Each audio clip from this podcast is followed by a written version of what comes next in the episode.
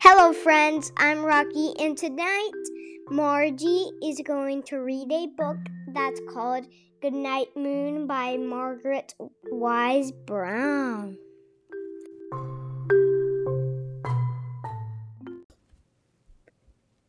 In the great green room, there was a telephone and a red balloon and a picture of the cow jumping over the moon. And there were three little bears sitting on chairs, and two little kittens and a pair of mittens, and a little toy house and a young mouse, and a comb and a brush and a bowl full of mush, and a quiet old lady who was whispering, Hush! Good night, room. Good night, moon. Good night, cow jumping over the moon. Good night, light and the red balloon. Good night, bears. Good night, chairs. Good night, kittens and good night, mittens. Good night, clocks and good night, socks.